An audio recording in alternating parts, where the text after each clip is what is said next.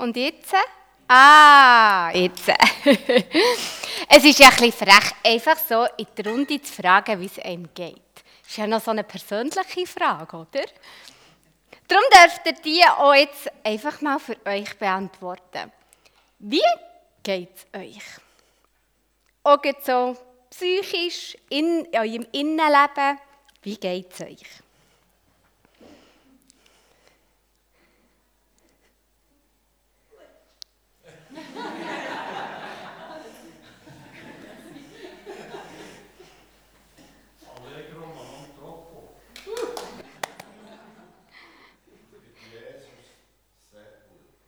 Schön.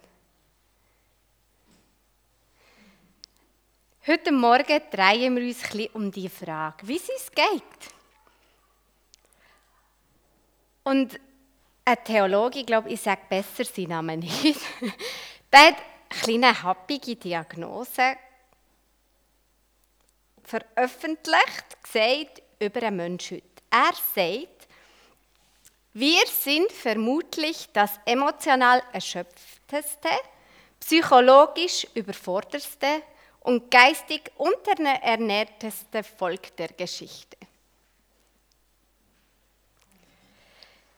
Wir sind vermutlich das emotional erschöpfteste, Zungebrecher, psychologisch überforderste und geistig unterernährteste Volk der Geschichte. Stimmt es? Das ist eine happige Aussage, finde ich. Ich bin mir nicht so sicher, ob ich die unterschreiben würde. Ja, ich glaube, man darf sagen, wir leben in einer eher herausfordernden Zeit. Ich glaube aber, dass es die auch schon manchmal hat. Zeiten, wo es den Menschen vielleicht so überall gesehen, vielleicht nicht überall so gut geht. Zeiten, wo man herausgefordert ist. Zeiten, die uns auf die Psyche schlagen. Wo wir vielleicht eben ein bisschen erschöpfter sind. Wo wir uns ein bisschen unterernährt fühlen, geistig, aber vielleicht auch unseren Beziehungen. Ich glaube, schwierige Zeiten gibt es immer mal wieder. Und wir stecken wohl schon so seit einem Zeitchen in einer eher herausfordernden Zeit. Das, das würde ich auch so sagen. Aber ich glaube, es gelingt uns, dass wir nicht in dem innen bleiben stecken. Und zwar vor allem aus einem einzigen Grund. Aufgrund der Hoffnung. Ich glaube, dass Hoffnung der Hauptgrund dafür ist, dass es uns immer wieder gelingt, aufzustehen. Heute starten wir in der Predigtreihe, Emilse hat es gesagt, zum Thema Hoffnung. Und warum wir auf das gekommen ist, ähm, es hat von Swiss Future, äh, vielleicht habt ihr von dieser Studie schon gehört, die gibt es schon lange, die macht man jedes Jahr, der Hoffnungsbarometer. Und das ist jetzt gerade veröffentlicht worden, die aktuelle Ausgabe vom neuesten Hoffnungsbarometer. Und in dieser Umfrage wird wirklich breit die Schweizer Bevölkerung gefragt, wie sie es so sehen auf 20 Jahre raus. Im Blickwinkel auf die Hoffnung. Sie werden gefragt über ähm, ihre langfristige gesellschaftliche Zukunftserwartungen, ähm, sie werden gefragt über ihre persönlichen Hoffnungen, über die Quellen von Hoffnung und die Haltung zu Krieg und Frieden. Und wo wir das Ergebnis gesehen von der aktuellen Umfrage, dann hat es uns bisschen erschüttert. Die Schweizer schauen nicht mega hoffnungsvoll in die Zukunft. Und zwar ähm, die Mehrheit erwartet in 20 Jahren eine Verschlechterung der Lebensqualität. 20 Prozent geht sogar davon aus, dass es massiv schlechter wird in den nächsten 20 Jahren. 40 Prozent sagen, es wird einfach schlechter. Nicht massiv, aber es wird schlechter. 27 Prozent sagen, es wird etwa gleich sein wie heute. Und nur 11 Prozent geh davon aus, dass es besser wird, als es heute ist. Und wenn ich die Umfrage, die ist wirklich ganz breit, die findet ihr auch, wenn es euch interessiert, ähm, genauer. Ähm, als ich das so habe studiert habe, habe ich mich echt gefragt, wo ist unsere Hoffnung? Und wir waren bei einer Familie zu Besuch und haben auch so über das geredet. Zum Glück schaut der Mann mich an und sagt, was, nur 11 Prozent? Klar wird es besser. Und ich dachte, ah, ein Gleichgesinnter. Die kennen nicht die meisten, der Bruno Lütti. Er hat, er hat gefunden, einen lieben Gruß von ihm. Er hat gefunden, das kann ja nicht sein, dass nur 11 Prozent davon ausgeht, dass es besser wird, als es heute ist. Und alle anderen und ein Großteil findet, es wird massiv schlechter in den nächsten 20 Jahren. Also wir fragen uns, warum ist Hoffnung so wichtig? Hoffnung ist eine grundlegende menschliche Fähigkeit. Eine gottgeschenkte Fähigkeit, die wir haben. Und die sind für uns vor allem in Krisenzeiten ist die Hoffnung für uns von existenzieller Bedeutung. Angst und Hoffnung, das sind so quasi die beiden Seiten der Medaille. Die Angst, die stellt der Mensch in einen Überlebensmodus. Und die Hoffnung, sie ist die Voraussetzung für Fortschritt und Entwicklung. Es ist die Hoffnung, die uns hilft, Krisen zu überwinden und daran zu wachsen. Die Geschichte der Menschheit, die ist ein grosser Beweis dafür. Die Hoffnung ist eigentlich die Voraussetzung für jede Art von Handlung. Sobald wir aufhören zu hoffen, hören wir auf, uns zu engagieren.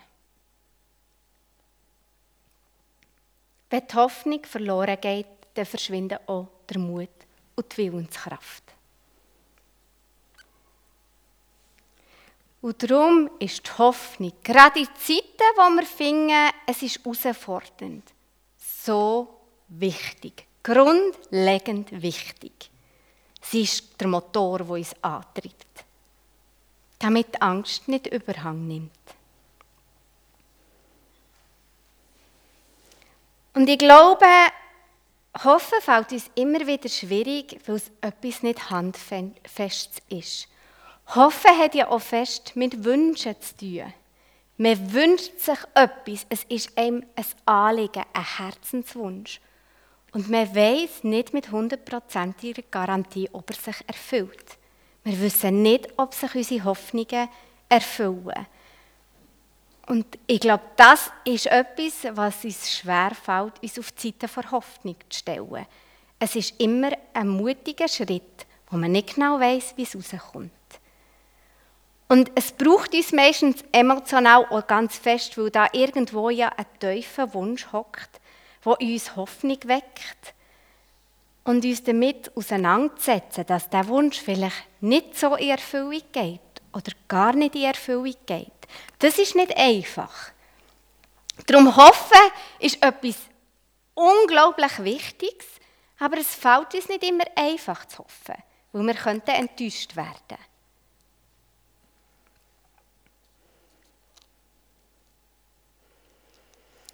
Und gleichzeitig wäre es nicht unsicher, gäbe es ja keinen Grund zur Hoffnung. Es braucht den Aspekt vom Nicht-Wissen, wie es genau rauskommt, damit wir überhaupt hoffen.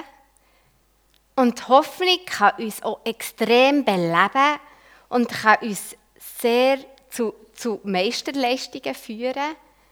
Aber es ist immer verbunden mit, dem Gewiss, mit dieser bisschen Ungewissheit, ob es dann auch klappt. Dank der Hoffnung setzen sich Menschen, gerade in unsicheren Situationen, für ihre Wünsche und Ideale ein. Und sie engagieren sich für ihre Verwirklichung. Darum ist Hoffnung so wichtig. Ich habe am Anfang erzählt, dass wir in der nächsten Woche, oder Emilse, excuse, hat euch erzählt, dass wir in den nächsten ähm, Sonntagen miteinander verschiedene Lebensbereiche anschauen unter dem Blickwinkel vor Hoffnung. Und heute Morgen geht es eben um die mentale Gesundheit. Darum meine Frage am Anfang, wie es euch so geht. Unter mentaler Gesundheit versteht man heute die psychische Gesundheit, aber auch ganz allgemein unser Wohlbefinden. Fühlen wir uns wohl? Eben geht es uns gut? Das versteht man unter mentaler Gesundheit. Die mentale oder die psychische Gesundheit, sie ist Grundvoraussetzung für Gesundheit überhaupt. Man kann noch so körperlich krank sein und es kann ihm gut gehen. Man kann aber auch körperlich fit sein und es kann ihm ganz schlecht gehen. Das ist die mentale Gesundheit. Sie ist die Voraussetzung für unsere Gesundheit überhaupt. Sie sorgt dafür, dass Menschen sich wohlfühlen, sich entwickeln und am sozialen Leben teilnehmen können. Ich weiß nicht, was ihr euch am Anfang für eine Antwort habt auf meine Frage, wie es euch so geht. Wenn ihr sagt, es geht mir gut, dann seid ihr beim Schweizer Schnitt. also das ist gut bürgerlich. Der grösste Teil fühlt sich nämlich wirklich glücklich und selten deprimiert. Das ist eine schöne Zahl. Oder eine schöne Ausgangslage. Es sind nämlich 49 Prozent, die angeben, dass sie sogar ein höchstes Energie- und Vitalitätsniveau haben. Und wisst ihr, welche Altersklasse dort oben raus abschnitt? Das habe ich spannend gefunden. Die frisch Passionierten. Zwischen 65 und 74. Die fühlen sich mental am fittesten. Ich weiß nicht, wenn du in dieser Altersspanne bist, ob das würdest unterschreiben Man sagt zwischen 65 und 74. Die strotzen am meisten vor Energie und Lebensvitalität. Und gleich, auch wenn die Ausgangslage im Moment eigentlich schön ist, sind wir in einer recht rapiden Abwärtsspirale in den letzten Jahren. Und hat, die mentale Gesundheit hat sich in den letzten Jahren rapid verschlechtert in der Schweizer Bevölkerung. Und ich glaube, warum, das ist uns allen ziemlich klar. Es waren nicht einfache letzte Jahre und auch im Moment, wenn man wie das Weltgeschehen auf sich lässt, zugehen oder an sich hergehen, das, das setzt einem psychisch zu. Und das zeigt sich auch in der ganzen Bevölkerung. Und weil man dann noch laut dem Hoffnungsparameter muss sagen, dass viele davon ausgehen, dass sich das weiter verschlechtert, wollen wir gleich noch mal ein bisschen. Auch wenn sich der grösste Teil von uns wahrscheinlich ziemlich glücklich fühlt. Ich glaube, wir dürfen nämlich sehr hoffnungsvoll in die Zukunft schauen. Wie komme ich auf das? Ich glaube, Christsein ohne Hoffnung geht nicht. Das geht in sich nicht. Wo Gott von sich sagt, ich bin die Hoffnung. Wer an Gott glaubt und mit Gott unterwegs ist, der glaubt an die Hoffnung. Gott sagt, denn ich weiß wohl, was ich für Gedanken über euch habe, spricht der Herr. Gedanken des Friedens und nicht des Leides, dass ich euch gebe Zukunft und Hoffnung. Ich hätte gern für heute Morgen einen Mann eingeladen, der uns etwas zu dem sagt, wie er Glauben und Hoffnung in seinem Leben zusammenbringt. Es ist nicht möglich, dass er heute Morgen da ist, aber wir schauen jetzt zusammen ein Interview an mit ihm. Ich habe in der letzten Zeit wirklich Gott ganz neu kennengelernt. Und zwar habe ich irgendwie so krass erlebt und gespürt, dass Gott nicht irgendwie ein irrationaler Gott ist, ein Wesen, das ganz weit weg ist, sondern dass Gott wirklich heutzutage ein Gott ist, der Wunder tut, der ins Leben eingreift und der einen Plan mit meinem Leben hat und ich glaube auch einen Plan mit jedem anderen hat. Ich bin im Moment in einer Situation, in der ich eigentlich richtig krass Angst haben müsste und in der es mir eigentlich richtig schlecht gehen müsste, ganz besonders ähm, psychisch, auch körperlich. ja, ich war vor zwei oder drei Wochen beim Arzt und der Arzt hat mir die schlimme Diagnose gestellt, dass ich einen riesigen Tumor in der Brust habe und eigentlich nur noch zwei Wochen bis zwei Monate zu leben habe. Eigentlich müsste so eine Diagnose mein Leben komplett auf den Kopf stellen. Ich habe die Diagnose tatsächlich auch nur zweimal gekriegt und jedes Mal hat sie komplett mein Leben auf den Kopf gestellt. Ich bin in ein riesiges Loch gefallen und habe überhaupt nicht mehr weiter gewusst, weil äh, man mit sowas einfach nicht rechnet und man überhaupt nicht begreifen kann, was das für einen bedeutet, dass das Leben so schnell vorbei sein könnte.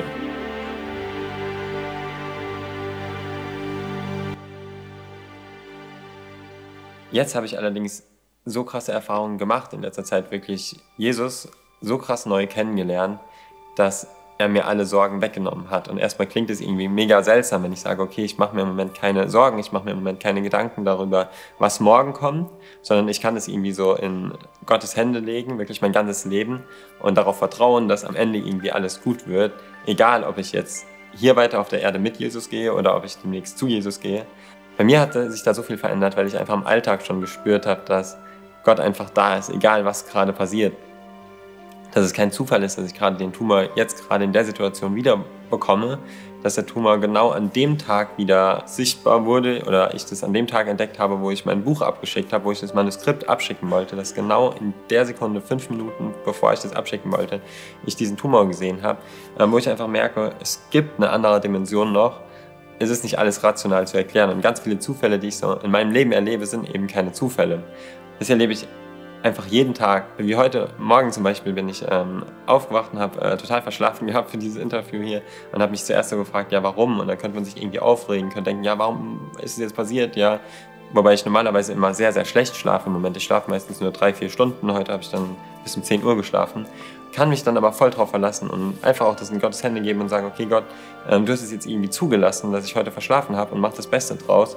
Und ähm, habe heute Morgen wieder so krass erlebt, dass ich dann zu einer Tankstelle gefahren bin, weil mein Auto auch noch keinen Benzin drin hatte, wo ich auch gedacht habe, okay, jetzt dauert noch alles noch viel länger. Und da war dann direkt ein ähm, junger Mann, der mich erkannt hat und äh, mich auf meine Situation angesprochen hat und dem ich richtig krass von Gott erzählen könnte und der im Moment auch gerade richtig krass auf der Suche nach Gott ist und Gott eben auch nicht real erlebt und Gott irgendwie als jemanden erlebt, der nur blöde Regeln hat, Verbote hat und einem irgendwie nur ein schlechtes Leben erlaubt, wo ich wieder so krass gemerkt habe, nein, es war kein Zufall, dass ich heute Morgen verschlafen habe. Es war kein Zufall, dass ich kein Benzin im Tank hatte, dass ich zu dieser Tankstelle fahren musste und dass genau dann dieser junge Mann da ist, mit dem ich darüber reden konnte. Und es sind so viele krasse andere Sachen passiert, wo ich für Polarlichter im Sommer gebetet habe, dass auf einmal Polarlichter am Himmel sind, ja, wo ich um Feuer vom Himmel gebetet habe, wo selbst diese Sachen passiert sind, wo ich einfach ganz genau weiß, und dazu will ich jeden ermutigen, dass wir einfach ganz viel mehr Sachen wirklich auch in Gottes Hände legen und viel mehr Gott vertrauen können, dass es wirklich ein Gott ist, der heutzutage eingreift und dass auch jede Krankheit kein Grund ist, dass Gott nicht mehr da ist, dass Gott nicht eingreift, dass wir Angst haben müssen. Das erlebe ich im Moment so krass. Deswegen mache ich mir auch gar keine Sorgen. Also egal, ob ich mich abends ins Bett lege, nicht einschlafen kann. Ähm, ich spüre ganz klar, wie Gott da ist und wie Gott damit einen Plan hat. Das gibt mir eine ganz neue Lebensqualität irgendwie. Ja, das erlebe ich nicht nur in dem Bereich Gesundheit, sondern auch in Finanzen. Überall erlebe ich einfach, wie Gott eingreift und wie Gott wirklich auch heutzutage noch an den kleinsten Situationen, in den kleinsten Details einfach da ist. mir hat das voll viel geholfen, davon auszugehen, dass viele Dinge, die in meinem Leben passieren, keine Zufälle sind. Ganz besonders ist mir das bewusst geworden, als ich irgendwie angefangen habe, ähm, Gebetsspaziergänge zu machen, rauszugehen in die Natur und ganz viel Zeit wirklich mit Gott zu erleben. Mir hat mal ein Pastor gesagt, wer die Bibel liest, der kriegt Erkenntnis, wer ähm, viel betet, macht Erfahrungen mit Gott. Und seitdem habe ich einfach so viel verrückte Erfahrungen mit Gott gemacht, wo mich Gott wirklich an die krassesten Orte geführt hat, immer genau zum richtigen Zeitpunkt, wo ich vielen Menschen schon helfen konnte, die auch in ganz äh, schlimmen Situationen waren oder sich umbringen wollten, wo ich genau dazugekommen bin und ihnen dann von meinem Gott erzählen konnte, bei dem man sich eben keine Sorgen machen muss und der wirklich einen Plan fürs Leben hat Gott ist auch das beste Antidepressivum. So habe ich selber ganz krass erlebt, wo mich Gott damals aus der Situation rausgeholt hat, wo ich ähm, nicht mehr weiterleben wollte oder nicht mehr weiterleben konnte, weil ich wusste, dass die Krebsdiagnose jederzeit wiederkommen kann. Und ähm, das konnte ich ganz vielen Leuten schon erzählen. Und das habe ich einfach so krass selber in meinem Leben erlebt. Dazu gehört für mich, dass ich einfach viel, viel mehr Gott noch vertrauen kann. Jesus hat gesagt, wir müssen uns keine Sorgen um den morgigen Tag machen und äh, wir müssen uns wirklich keine Sorgen um den morgigen Tag machen. Und das erlebe ich so krass, egal ob der Arzt mir sagt, dein Leben ist morgen vorbei. So, Jesus hat am Ende das letzte Wort, nicht der Arzt. Und ich sterbe nicht dann, wann der Arzt es mir sagt, sondern ich sterbe dann, wann Gott es will. Und wenn Gott will, dass ich heute sterbe, dann kann ich heute sterben, weil ich vom Auto überfahren werde. Meine Schwester ist mit dem Flugzeug abgestürzt. Wir sind in einer fliegenden Badewanne geflogen. Ja, was ist wahrscheinlicher? Es ist so viel wahrscheinlicher gewesen, dass ich schon längst gestorben werde. Wäre egal, ob es im U-Boot war oder in der fliegenden Badewanne. Gott hat da immer auf mich aufgepasst. Und äh, bei meiner Schwester ist dieses tragische Unglück passiert. Und da habe ich trotzdem wieder gemerkt, wie Gott da einfach dabei war, wie Gott es zugelassen hat, egal wie schlimm die ganze Sache war, dass Gott mich da durchgetragen hat und dass Gott damit auch einen höheren Plan irgendwie hat. Und das weiß ich jetzt auch in meinem Leben. Und das ist das, was mir auch so einen krassen Halt und so eine krasse Hoffnung gibt, dass ich genau weiß, dieser Gott wird mich nicht einfach so ohne Grund sterben lassen und wird einfach so ohne Grund zulassen, dass mein Bruder und meine Freunde irgendwie dann darunter leiden müssen, ähm, sondern dieser Gott passt auf mich auf und der hält diese ganze Situation in der Hand. Ich glaube, wenn man das weiß und wenn man da einfach auch die Kontrolle irgendwie abgeben kann, macht das Leben viel mehr Sinn und hat eine ganz andere Qualität. Ja, nach all dem, was ich jetzt so erlebt habe die letzte Zeit, bin ich wirklich zu dem Schluss gekommen, dass einfach das, was in der Bibel steht, wirklich Realität ist und dass ich mir wirklich keine Sorgen machen brauche und dass ich wirklich keine Angst haben brauche. Ja, seitdem habe ich auch keine Angst mehr. Ich glaube, ich stelle mir das immer ein bisschen so vor, wie ähm, als ich noch klein war und mich manchmal verletzt habe oder so auf dem Teppich gespielt habe und es irgendwelche Probleme gab, dann bin ich einfach zu meinem Vater gegangen, habe ihm das gezeigt und habe gesagt, ja, hier habe ich mir wehgetan oder das und das äh, passt mir im Moment nicht. Und dann konnte ich diese Sorgen einfach an ihn abgeben und dann hat er sich darum gekümmert und hat immer eine Lösung gehabt und hat immer irgendwie alles in der Hand gehabt. Zumindest schien es für mich so. Und am Ende hat es auch immer gepasst. Ich glaube, genauso kann ich eigentlich mein Leben leben oder können wir unser Leben leben, dass wir wirklich an Gott diese ganzen Dinge abgeben und ihm einfach sagen, was für Probleme wir haben, was für Sorgen wir haben und dann aber wirklich auch darauf vertrauen können, dass Gott eingreift und dass Gott damit einen guten Plan hat. Und dann muss man sich keine Sorgen machen. Und das ist einfach ein mega schönes Gefühl und eine ganz neue Qualität in meinem Leben, die ich da erlebt habe.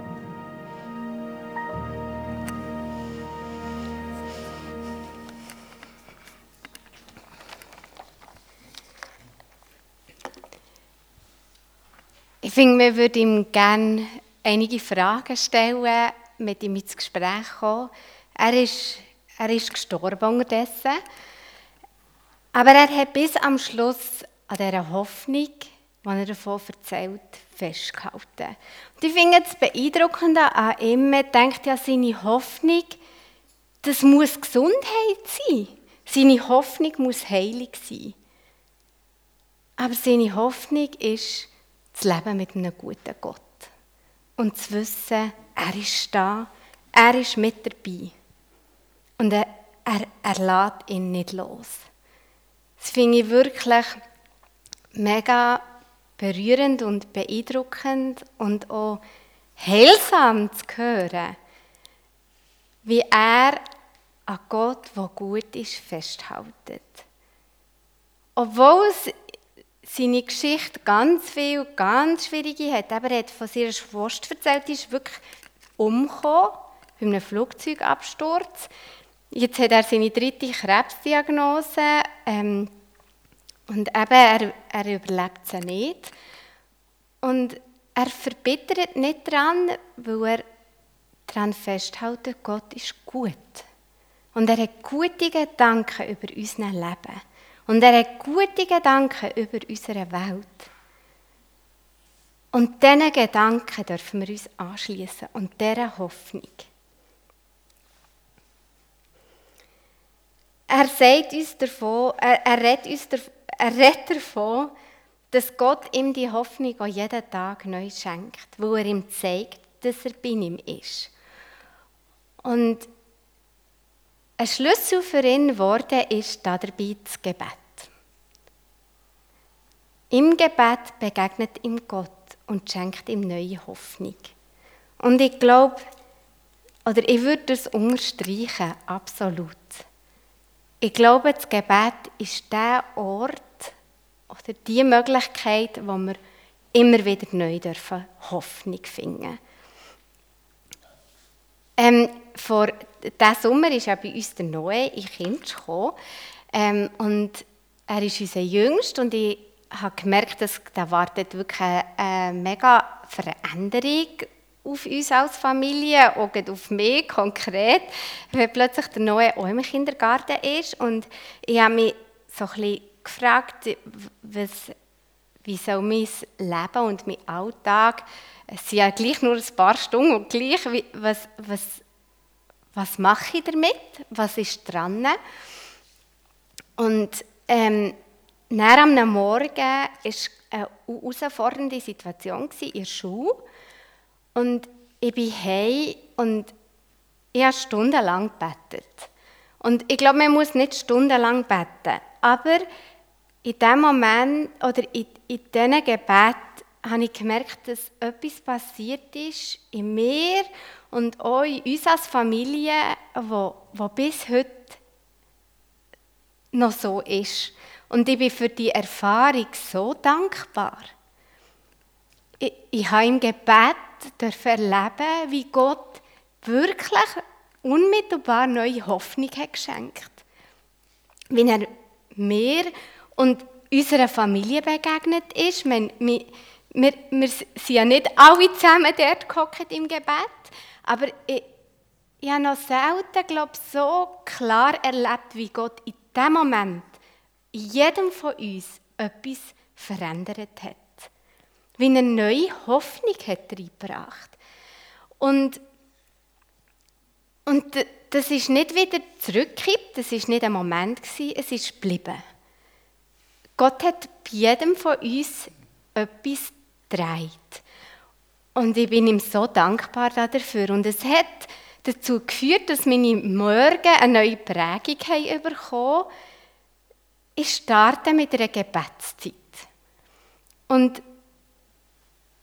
und es macht so viel aus, aus meinem Tag. Ich meine, ich habe vorher schon immer mit Tag mit einer Gebetszeit gestartet. Aber ich habe gemerkt, die war oft, danke Jesus, dass du mit uns bist in diesem Tag. Amen. Und zack, los. Und, und jetzt die, die Momente zu haben vom bewussten Gebet, ähm, das, das macht so viel mit unserer Familie und ich bin so dankbar dafür. Und ich glaube, das Gebet ist wirklich eine unglaubliche Hoffnungsressource. Und gerade weil wir ja nicht in, in leeren Raum beten, sondern weil der erfüllt ist vor der Gegenwart von Gott. Im Gebet begegnet er uns. Und er gibt uns neue Hoffnung. Er gibt uns Frieden mit uns selber. Er schenkt uns Frieden mit Gott und mit unseren Mitmenschen. Und er schenkt uns den Blick für weiter die Hoffnung, die wir brauchen, damit wir eben nicht bleiben stehen, sondern weiterkommen. Damit es uns nicht lähmt, sondern damit wir in den letzten Tagen von unserem Leben, wie der Philipp, können sagen, danke Gott, dank diesen Begegnungen hat mein Leben so viel Qualität gewonnen. Ich möchte es nicht missen.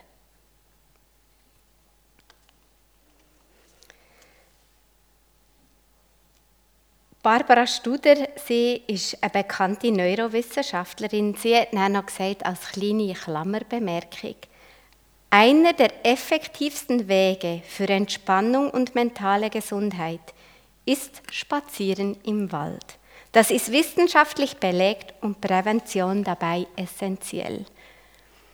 Also ich möchte uns einladen, hin und wieder, ich weiß, es ist nicht einfach im Alltag, macht ein Gebetsspaziergang durch den Wald.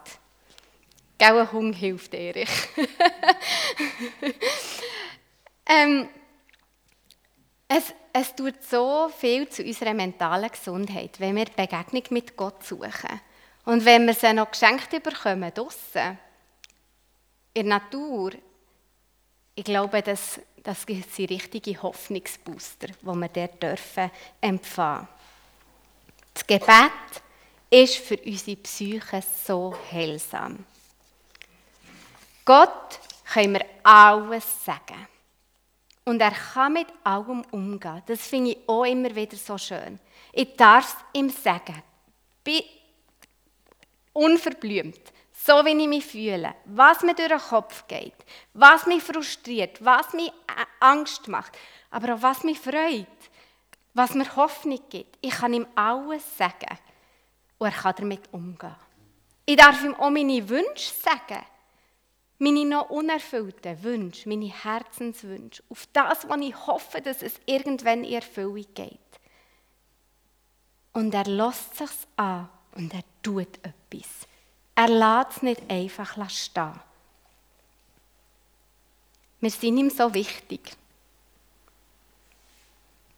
Und wir dürfen vorfreudig und gespannt und hoffnungsvoll weitergehen, in 20 Jahre rausschauen, im Wissen, dass Gott gut ist und gut bleibt, dass er mit uns ist und mit uns bleibt,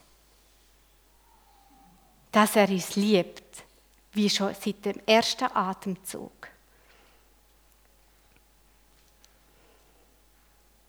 Seine Liebe, seine Nähe, auch seine Versöhnung, seine Treue, seine Großzügigkeit, seine Barmherzigkeit und seine Hoffnung sind uns sicher. Gestern, heute, morgen, in 20 Jahren. Und ich wünsche uns allen Gottes Segen mit Römer 15, 13. Der Gott der Hoffnung aber erfülle euch mit aller Freude und Frieden im Glauben, dass ihr immer reicher werdet an Hoffnung durch die Kraft des Heiligen Geistes. Und ich setze noch Hebräer 10, 23 oben drauf. Lasst uns festhalten an dem Bekenntnis der Hoffnung und nicht wanken, denn er ist treu, der sie verheißen hat. Amen.